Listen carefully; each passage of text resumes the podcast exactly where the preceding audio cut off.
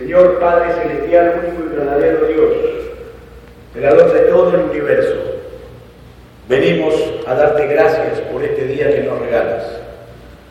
Gracias porque es único, Señor, porque es irrepetible y porque tú lo has creado para nosotros, para que veamos en él tu amor, tu misericordia, tu bondad y tu compasión. Gracias, Padre, porque eres tú quien movió nuestros corazones a acercarnos esta mañana a este lugar, para adorarte, para alabarte, para exaltar tu santo nombre. Y ahora, Señor, venimos a escuchar tu palabra. Te pedimos que tomes control de este momento. Señor, que te manifiestes a cada uno de nosotros individualmente conforme a tu santa voluntad. Háblanos, Señor, enséñanos, dirígenos, guíanos, ilumínanos. Prepara nuestra mente, abre nuestros corazones para que tu palabra penetre hasta lo más profundo de nosotros y podamos obtener principios que nos ayuden en este paso por la tierra. Te pedimos, Señor, espíritu de sabiduría y de revelación en ti para conocerte cada vez más y entenderte cada vez más. Padre, que al final de este servicio toda la honra y gloria sean para ti, porque solo a ti pertenece. Señor, nos declaramos absolutamente necesitados de ti. Gracias porque podemos venir delante de tu presencia y presentar allí nuestras peticiones. Señor, lo hacemos con humildad, lo hacemos con reverencia, lo hacemos en el nombre y en la autoridad de nuestro Señor Jesucristo. Amén. Habacuc capítulo 1, versículos 2 al 4. Voy a leerlo, va a aparecer en la pantalla para los que no tienen Biblia. Dice así la palabra de Dios. ¿Hasta cuándo, oh Jehová, clamaré y no oirás? Y daré voces a ti a causa de la violencia y no salvarás. ¿Por qué me haces ver iniquidad y haces que vea molestia? Destrucción y violencia que están delante de mí, y pleito y contienda se levantan. Por lo cual la ley es debilitada y el juicio no sale según la verdad, por cuanto el impío asedia al justo, por eso sale torcida la justicia. Habacuc, al igual que todos nosotros, era un ser humano, que estaba sujeto a preocupaciones, a frustraciones, a emociones, a pasiones. Pero si leemos su libro, que es muy interesante, vemos que el tema principal del libro es la fe probada y la fe confirmada. Es decir, cómo confiar en Dios en medio de la adversidad, de los problemas y de los sufrimientos. Al revés que muchos cristianos de hoy, ante el primer problema que enfrentan, ante la primera necesidad, la primera adversidad, lo primero que hacen es echarle la culpa a Dios de lo que le pasa. Cuestionar a Dios, recriminarle lo que está pasando. Habacuc estaba enfrentando un momento muy difícil. Eh, en Israel había una crisis espiritual, social, económica, tal cual ocurre hoy. Y estaba al borde de una invasión. Estaba en peligro por los vecinos enemigos que tenían. Y lo primero que Habacuc le dice a Dios, ¿dónde estás? ¿Por qué hay tanta violencia y tú no actúas? La pregunta es, ¿cuántas veces no hemos dicho o pensado exactamente lo mismo? ¿Cuántas veces no hemos cuestionado a Dios al ver tanta violencia? ¿Por qué Dios permite esas cosas? ¿Por qué hay tanto odio y tanto racismo y tanto dolor en el mundo? Y Dios nos muestra en este pasaje, lo primero es que Dios a sus hijos y a sus hijas les permite preguntar, hasta les permite cuestionar. Nosotros podemos ir delante de Dios y decirle, Señor, no entiendo lo que está pasando en mi casa, o con mi trabajo, o con mi familia, no lo entiendo y me cuesta mucho entenderlo. Eso es una cosa. Y otra cosa muy diferente es ir delante de Dios y decirle, ¿por qué me pasa esto? ¿Cuándo vas a intervenir? ¿Para eso soy cristiano? ¿Eso es lo que tú quieres para mí? ¿Vas a quedarte de brazos cruzados mientras yo sufro? Son dos cosas completamente diferentes. Dios le permite a su hijo, como Habacuc, cuestionar y preguntar, pero nunca jamás levantar el dedo acusador el dedo inquisidor contra él. Porque debemos entender que a Dios siempre tenemos que preguntarle, Señor, ¿para qué? Y nunca por qué. Porque Dios tiene un propósito divino para cada uno de nosotros. Y ese, ese propósito se va a cumplir inexorablemente. Entonces, eh, estaba en un momento difícil de su vida. Como tantos momentos difíciles que vemos en la Biblia, uno muy conocido que hablábamos el domingo pasado en la escuela dominical, Job. Job cuando lo perdió absolutamente todo lo que tenía y era rico y lo perdió todo, hasta la salud. En el capítulo 13 llega un momento que le dice a Dios, ¿por qué no morí yo en la matriz? ¿Por qué no expiré al salir del vientre Es decir, le decía a Dios, Dios, ¿por qué no dejaste que yo muriera antes de tener que sufrir todo lo que estoy sufriendo? Y la pregunta de Job en ese momento es lógica y es razonable, porque este libro fue escrito hace 6.000 años, casi la misma época de Génesis. En esa época, Job no conocía totalmente la revelación de Dios. Él no conocía Gálatas, Romanos, Filipenses, Apocalipsis. Pero nosotros hoy, que tenemos toda la revelación de Dios y la estudiamos, sabemos que el cristiano sufre, que el cristiano se preocupa, que el cristiano se frustra, que el cristiano llora. Cristo mismo nos lo advirtió, dijo, en el mundo tendrán aflicción. Pero, siempre hay un pero, confiar porque yo he vencido al mundo.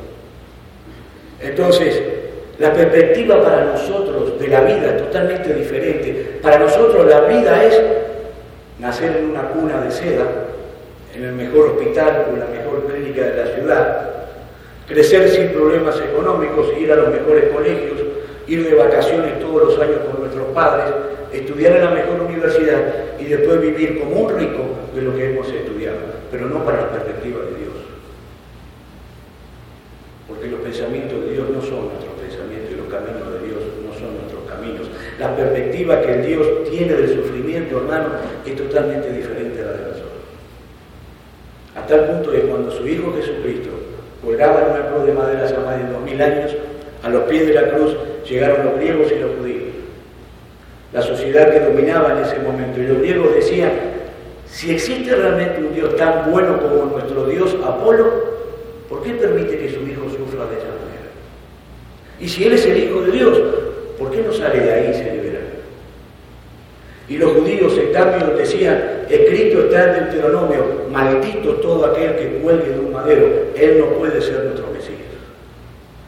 Él no puede ser nuestro Salvador. Esos hombres veían en lo que estaba sucediendo algo ilógico, algo sin razón algo imposible de entender. No entendían que detrás de ese sufrimiento tan cruel, de ese padecimiento, de ese dolor, de la tragedia más grande de la humanidad, se escondía el poder, la gloria, la soberanía y la voluntad de Dios. Cuando nosotros entramos en la Biblia, tenemos que dejar de mirar las cosas con los ojos del corazón y empezar a mirarlas con los ojos del Espíritu, que son abiertos día que recibimos a Cristo Señor y Salvador y el Espíritu Santo vive en nosotros. Entonces, continuando con Habacuc, Habacuc se planta delante de Dios y le dice, ¿hasta cuándo vas a permitir que sigan pasando estas cosas? Y Dios le contesta en los versículos 5 y 6. Y mire lo que le contesta Dios. Mirad entre las naciones y ved y asombraos porque haré una obra en vuestros días que aun cuando se os contare, no la creeréis. Porque aquí yo levanto los caldeos, nación cruel y presurosa, que camina por la anchura de la tierra para poseer moradas ajenas. Es decir, en medio de la confusión, del dolor, de la preocupación, de la angustia, Dios le da una respuesta a Bakú que todavía lo angustia y lo preocupa más. Dios le está diciendo, no solamente tenés el problema, sino que se va a agravar. Y nosotros podemos pensar que Dios tranquilamente podía haber obviado todo ese paso y decir, tranquilo Abacú, yo soy soberano, estoy en control de todo, nada malo va a pasar. Pero Dios le entrega una respuesta inesperada. Las cosas se van a agravar. Le anuncia una guerra, que Israel va a ser invadida por los caldeos y será sumida en la esclavitud. Imagino a Habacuc diciéndole, Señor, sobre llovido mojado. Estoy orando, presentándote un problema, y tú en vez de solucionármelo, me dices que las cosas se van a agravar. ¿Cuántas veces no nos pasó lo mismo? ¿Cuántas veces hemos orado a Dios por cosas que nos afligen, por nuestros hijos, por nuestras hijas, por nuestro trabajo, por problemas que aparecen? Y Dios no solo no nos soluciona el problema, sino que dice que el problema se va a agravar. Y de hecho se agrava.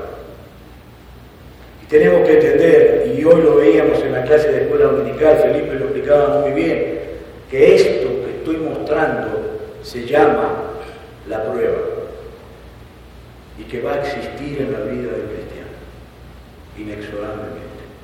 Y Dios tiene dos motivos. Una para probar nuestra fe, a ver si es cierto fulanito que tanto. A ver si es cierto que tanto confías en mí como cantas todos los domingos. A ver si es cierto. ¿De qué estás hecho? A ver si realmente soy tu Dios y tu Señor. Ese es un motivo. Y el otro motivo es para matar o quitar o borrar algo en nuestra vida que está ocupando el lugar que solo Dios puede ocupar, el primero. Llámese propiedades, títulos. Abraham le pidió sacrificar a su hijo porque estaba idolatrando a Isaac más que a Dios. Y le dijo, sacrifícame. Y Abraham no dudó un solo instante en obedecer y en confiar en Dios. Y cuando Isaac le dice, Padre, eh, yo veo la leña y veo todo, pero ¿y el cordero? Dios le dijo, Dios proveerá. Confiaba en Dios. Y Él es el Padre de la fe. Es ahí, en ese momento, hermano, en el momento más difícil, en el momento en que Dios le cierra la cortina y no le deja ver nada de lo que va a pasar, es ahí donde su fe es probada y donde su fe es afirmada, donde más debemos confiar en el Señor. Porque si no sería muy fácil creer y confiar. Si todo va bien, si todo es color de rosa, si vivimos como reyes, ¿cómo no vamos a confiar? Por supuesto. Es en ese momento, Dios nos lleva al fondo, nos lleva ahí para ver si realmente creemos y confiamos en Él. Porque dice la Biblia, el justo por la fe vivirá. lo único que nos va a mantener de pie en ese momento difícil, en esa adversidad, es nuestra fe y nuestra confianza en el Señor. Job dijo, no entiendo por qué perdí todo, no entiendo por qué me pasa lo que me pasa, me ha pasado lo indecible, hasta la salud he perdido, aún si me matare, seguiré esperándole.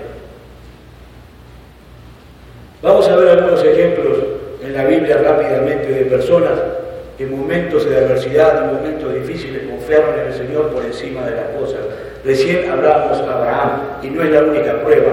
A los 80 años Dios lo llama y dice, Abraham, ven aquí, vas a ser padre. Y yo calculo que lo primero que hizo Abraham es reírse, porque tenía 80 años. Biológicamente era imposible, y Sara estéril. Pero él confió en el Señor. Él creyó en el Señor.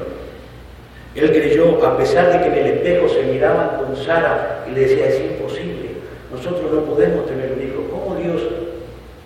Sin embargo, confió en el Señor. Y el apóstol Pablo, en el capítulo 4 de Romanos, en el versículo 18, dice, Él creyó esperanza contra esperanza para llegar a ser padre de muchas gentes conforme a lo que se le había dicho, así será tu descendencia. Y la clave está en el versículo 19, y no se debilitó en la fe. Y no se debilitó en la fe, al considerar su cuerpo que estaba ya como muerto por la esterilidad de la matriz de Sara.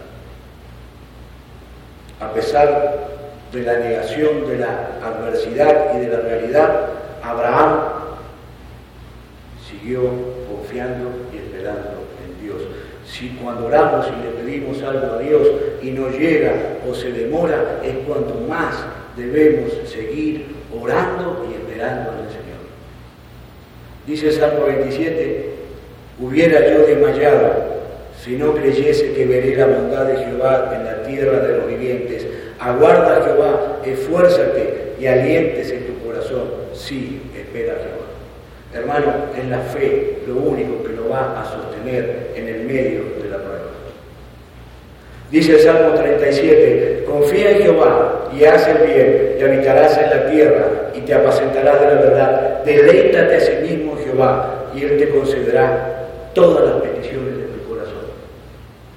El versículo 7 dice, guarda silencio ante Jehová y espera en Él. No te alteres, que nada ni nadie nos quite la paz que sobrepasa todo entendimiento. Que nada ni nadie nos pueda robar la paz que Dios nos da. No dejemos que ninguna circunstancia de nuestra vida arruine o altere nuestra relación con Dios, nuestra comunión con Dios. Dice el versículo 9, porque los malignos serán destruidos, pero los que esperan en Jehová, ellos se darán la tierra. Otro ejemplo, Josué. Josué, Dios le dice, toma Jericó, yo te lo he dado, toma esa ciudad. Pero cuando llegaron, había, la ciudad estaba rodeada por paredes de más de 15 metros, era imposible entrar.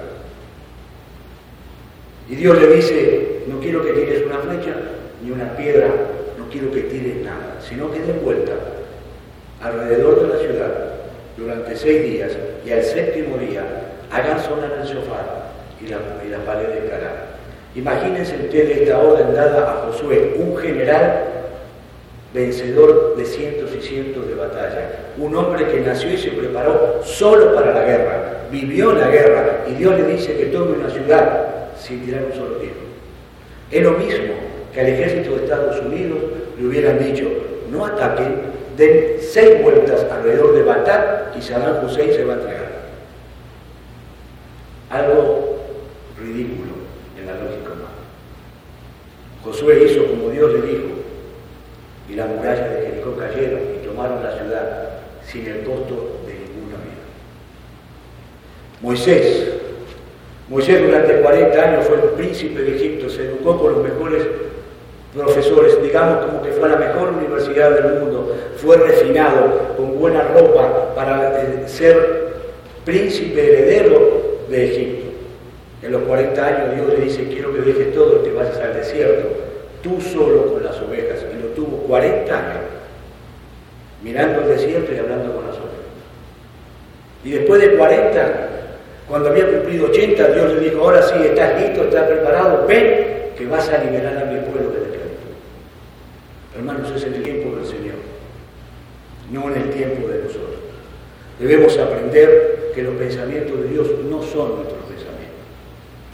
Y continuando con Habacuc, vemos que Habacuc se pone todavía más malo, peor se pone, porque la cosa empeoraba. En el mismo capítulo 1, pero en los versículos 13 y 14, Habacuc le dice ahora a Dios, muy limpio eres de ojos para ver el mal, ni puedes ver el agravio ¿Por qué ves a los menospreciadores y callas cuando destruye el impío al más justo que él se seguía quejando? Y ahora lo que pretende hacer Abacú es tratar de entender la santidad de Dios.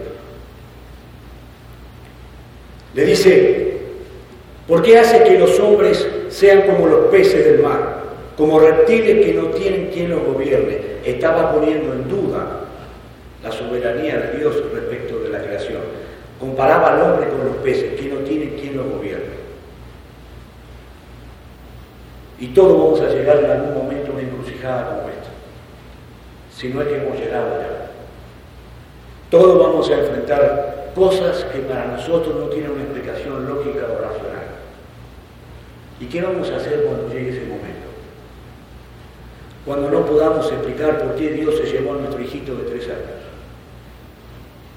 ¿Por qué Dios se llevó a mi mamá y a mi papá tan joven? ¿Por qué se murió mi esposo y me dejó sola? ¿Por qué se murió mi esposa y me dejó ¿Por qué se quemó mi casa? ¿Por qué lo perdí todo? ¿Por qué quedé en la calle? ¿Por qué mi novio o mi novia me abandonó y se fue con otra? ¿Hay algo que ha ocurrido en tu vida imprevisto que te ha frustrado todos los sueños que tenías y te ha dejado sin nada? ¿Qué vas a hacer? ¿Vamos a llamar a Dios injusto? ¿Vamos a sacar la espada y vamos a contender con Él? ¿Lo vamos a enfrentar peleándonos con Él? ¿Vamos a preguntar para qué soy cristiano? Para esto sembré lo que sembré, para cosechar dolor e infelicidad. Nos rebelaremos contra Dios y le daremos la espalda. Comenzaremos a juzgarlo y a echarle la culpa a Él de lo que nos pasa. ¿Qué haremos cuando tengamos que enfrentar semejante adversidad? Vamos a ver lo que hizo Bakú, que es un ejemplo para nosotros de cómo debemos actuar en una circunstancia igual. En el capítulo 2, versículo 1, Habacuc entiende lo que estaba ocurriendo y le dice a Dios, sobre mi guarda estaré y sobre la fortaleza afirmaré el pie y velaré para ver lo que se me dirá y qué de responder tocante a mi, a mi queja. ¿Qué hizo en primer lugar Habacuc? Esperar y confiar en Dios. Habacuc dijo, Señor, no entiendo lo que pasa, no entiendo por qué sucede esto, tengo cuestionamientos, tengo preguntas, pero entiendo que no es cuando yo quiera, sino cuando tu voluntad lo diga, yo voy a seguir confiando en ti, voy a seguir esperando en ti, voy a seguir orando, voy a seguir congregándome en la iglesia, voy a seguir leyendo tu palabra, voy a seguir teniendo comunión contigo y yo sé que tú me vas a responder lo que estoy preguntando. Cuando Dios ve esa actitud, como la de Habacuc, cuando Dios ve que estamos confiando en Él a pesar de las circunstancias, de la adversidad y los problemas, Él comienza a manifestarse grandemente en nuestra vida y nos bendice con sobreabundancia. Porque dice la Biblia que sin fe es imposible agradar a Dios. Hay dos caminos. O tomamos el camino de Habacuc y esperamos y confiamos en Dios en medio de la adversidad, o dejamos de confiar en Él, de su misericordia, de su bondad, de su soberanía, de su poder, y le damos la espalda y lo abandonamos. Dice Hebreos capítulo 12, versículo 15, mirad bien, no sea que alguno deje de alcanzar la gracia de Dios, que brotando alguna raíz de amargura os estorbe y por ellas muchos sean contaminados. Además, en este versículo 1, Habacuc nos muestra cuáles son los caminos para conocer a Dios. En primer lugar dice, sobre mi guarda estaré y sobre la fortaleza afirmaré mi pie. O sea, voy a quedarme de pie, no voy a caer. Voy a, permanecer de pie firme en el Señor. Como dice Efesios 6, firmes en el día malo. Y en segundo lugar, dice, velaré para, para ver lo que se me dirá respecto a mi queja. ¿Quieres entender los caminos de Dios? Pasa tiempo con Él. ¿Quieres entender los pensamientos de Dios y por qué te sucede lo que te sucede? Vela día y noche en oración. Lee la Biblia. Congrégate en una iglesia. Comparte con otros cristianos. Y Dios se va a manifestar porque Él es absolutamente fiel y va a responder por qué está actuando como está actuando y por qué sucede lo que está sucediendo. Y por último, vamos a ver cómo Dios le vuelve a responder a Habacuc, después de que él toma la actitud de esperar y confiar en, en, él. Dios le dice, aunque la visión tardará aún por un tiempo, más, se apresura hacia el fin y no mentirá. Aunque tardare, espéralo. Aunque tardare, espéralo, porque sin duda vendrá. No tardará. He aquí aquel cuya alma no es recta se enorgullece, mas el justo por su fe vivirá.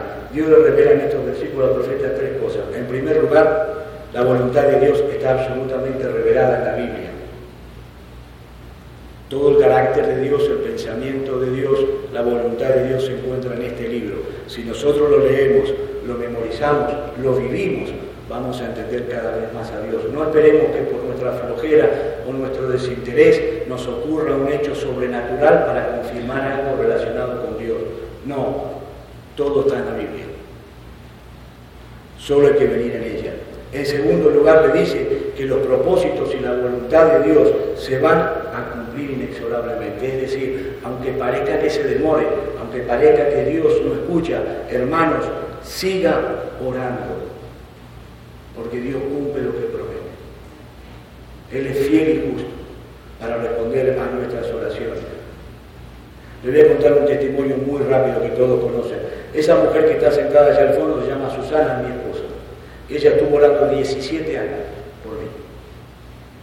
para que el Señor me alcanzara, para que el Señor me restaurara, me quitara de la oscuridad donde vivía y me llevara a su luz, para que mi vida cambiara. Y mientras ella más oraba, yo más me burlaba de ella y de su fe y de su Dios.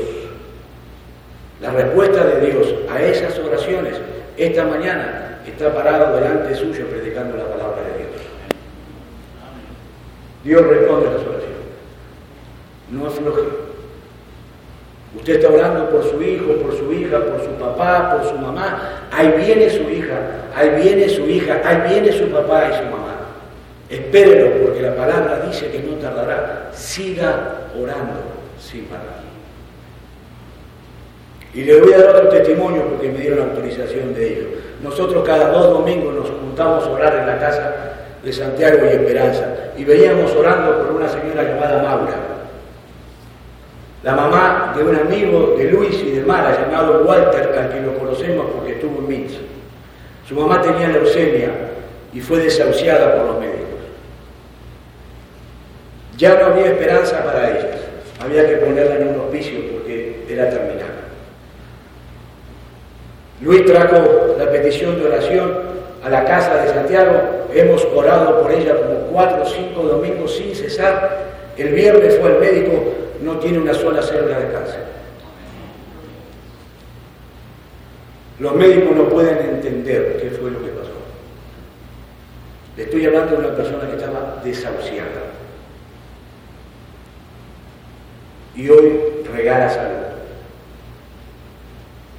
Así responde Dios a las oraciones de su pueblo. De esa manera. Por eso tenemos que confiar y creer solamente en Él. Y en nada más que en Él. Cuanto más difícil es la situación, más hay que doblar la rodilla y orar y orar y orar, porque Él va a responder, pero en su tiempo, no en el suyo. Hay personas que me dicen, hermano, Hace tres años que estoy orando por tal cosa y Dios no me contesta. Y yo le digo, hermano, sí le contesta, le está diciendo que no. Porque es otro error de la gente. Cree que Dios tiene que darle lo que Él le. Y la voluntad es la de Dios, no la de nosotros. Dios le está contestando, le está diciendo que no. Lo que pasa es que usted no lo quiere escuchar. Tenemos que confiar solamente en Dios. En el capítulo 4 finalmente Dios le dice a Bakú que hay dos clases de personas. Aquel que se enorgullece y el justo que por fe vivirá. Mientras el Señor viene por segunda vez va a haber dos clases de personas. Aquella que es orgulloso, que es soberbio, que culpa a Dios de su suerte y lo que le sucede por no entender los caminos de Dios Ahí están clasificados la mayoría de los ateos. Estas personas viven de acuerdo a sus reglas. Dios no existe para ellos. Esta clase de personas son muy fáciles de distinguir. Viven amargadas, se quejan por todo, no tienen felicidad. Critican y les molesta todo. Y por otro lado, dice el versículo 4, se encuentran aquellas personas a las que la Biblia llama en hebreo Sadik, que es el justo. Es aquella persona que tiene una seguridad en su vida, que no se rinde, que es un guerrero de Dios, que es una guerrera de Dios, que está forrado por un escudo de acero llamado el Espíritu Santo que Dios le entregó.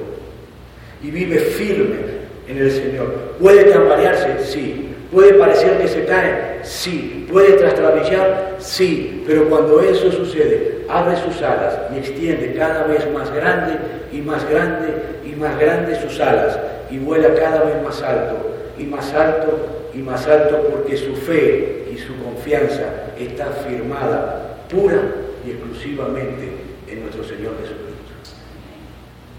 Esa persona sabe que Dios es soberano, que Él está en el control de todo. Y mientras esperamos que Él regrese, nosotros podemos vivir en paz.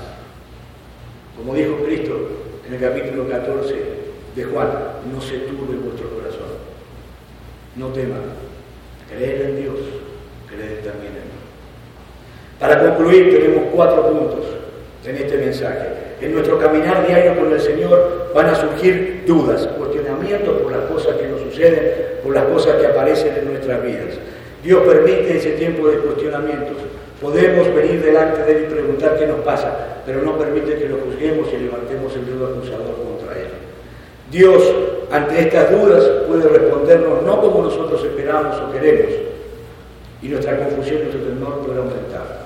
Es en ese momento donde más debemos confiar y esperar en Él. Es en ese momento donde nuestra fe en el Señor es lo único que nos va a mantener firme. Si creemos en la adversidad, en lo desconocido y no nos desenfocamos de Dios, Él promete que aunque la respuesta tarde, se demore, la respuesta viene. La respuesta está. Porque Él siempre cumple lo que promete. Oremos al Señor. Padre, queremos darte gracias por el privilegio de permitirnos escuchar tu palabra en esta mañana. Gracias, Señor, por haberte revelado a cada uno de nosotros para poder así conocerte más y entenderte más y vivir conforme a tu voluntad. Ayúdanos, Señor, a confiar solamente en ti ante lo desconocido, ante las adversidades, ante los problemas, a pesar de que la respuesta no tarde y no llegue a tiempo. Padre, no podemos en nuestra carne, Señor, necesitamos de ti, fortalecenos, susténtanos, para que nuestra fe no se debilite ante lo desconocido. Enséñanos a esperar solo en ti, en tus promesas, en tu palabra. Padre, que los principios obtenidos hoy no sean solamente para nuestra edificación personal, sino que las compartamos con aquellos que lo necesiten. Te alabamos, te bendecimos, te damos gloria y honor en esta mañana. Te damos gracias porque nos permite venir delante de tu trono celestial y presentar allí nuestras oraciones y nuestras súplicas. Lo hacemos en el glorioso y en el poderoso nombre de nuestro Señor Jesucristo. Amén. Voy a pedirles por favor que se pongan